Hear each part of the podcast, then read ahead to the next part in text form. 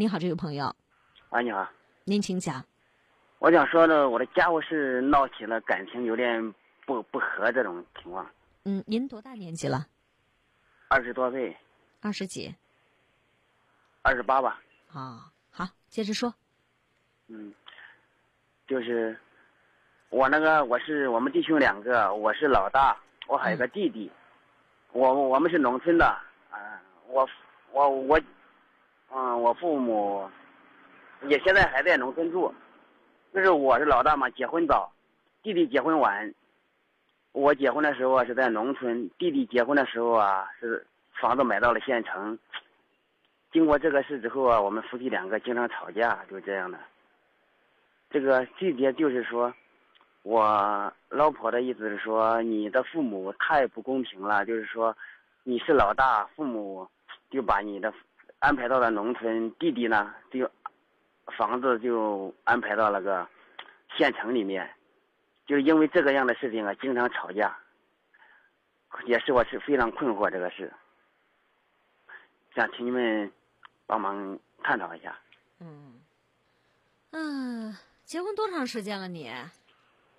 大概五六年了吧。哦，弟弟没结婚的时候，家人有没有承诺过说将来给你们两个都一样的条件？你哥是什么样，弟弟就比着什么样来？有承诺过这个事儿吗？没有，也没有。啊，嗯，就是媳妇儿现在心里面有点不平衡了。对。嗯，这个事儿就看你了。看你会不会处理了，你得哄着来。媳妇儿嘛，要说呢，这么想啊，也没什么必要，因为父母呢把你养大，就已经算是尽到你责任了。你看人老外国外是吧？十八岁以后，孩子都自己出去打工，自己挣钱花了，爹妈就不养了。很多家庭是这样的，甚至打小呢想要点零花钱的，注意从小开始培养，在家里面干个家务啊什么的。给点零花钱，要靠自己的劳动来获得。中国呢就是这样一个社会现状，似乎呢孩子啊对于这个家里的老人呢依附的更多一点，依附感也更强一点，似乎认为老人付出什么都是应该的。而且呢，如果有两个孩子、三个孩子的话，还必须完全公平，不公平的话，往往还会影响到对老人的赡养。实际上这是一种不合理的现象，是吧？爸爸妈妈把你养大就已经不容易了，他们也已经尽责尽职了。尤其是，不管在哪儿，还给你安了个家。所以，如果你父母在这中间没什么错的话，那么你媳妇儿现在有意见，一是他不是怎么说呢？就是不是说特别懂事儿，啊，事理明白的不够透。但是呢，有的时候呢，这媳妇儿会想多一点。这就看你怎么说，怎么哄了，能不能把这事儿给他讲明白，或者把这事儿给哄过去。不是这个事呢，媳妇呢有有时候我也劝，劝的时候她也听得进去。啊，你媳妇儿，你媳妇儿有经常说到这个事情吗？每天都说吗？动不动就说吗？不是，心情不高兴的时候就说。啊，没什么大事儿，因为这个事儿呢，他说道说道，会影响你们俩婚姻的存续吗？会说，如果你这房子问题不给我解决，我就跟你离，不过了吗？闹到这一步了吗？也说过。真的这么干了吗？但是我我也给他解释一下，但是他也理解，理解之后就是，他那个人没有主见。回去的时候啊，嗯，一听他父母一说呀，怎么怎么回事，后来又是，又又又要搞那个感情要吵一下。您看是这样的啊，我倒是觉得呢，没什么大事儿。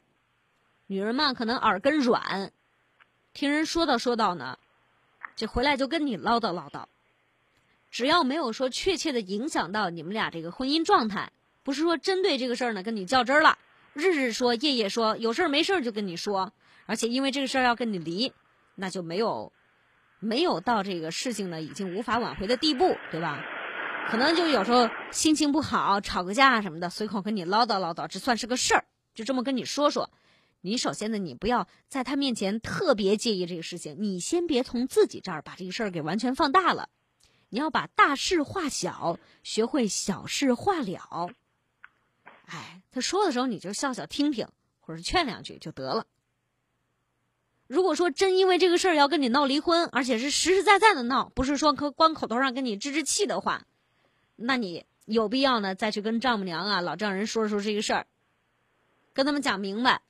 如果为了你们这个家庭好的话，别再这样继续说下去了，对你们俩来说呢没什么好处，因为情况没法改变，而且你们俩也不是现在结的婚，谁让这些年条件好了呢？可以给弟弟这样的条件了，那也是你亲弟弟啊，同胞兄弟啊，你不也希望他好吗？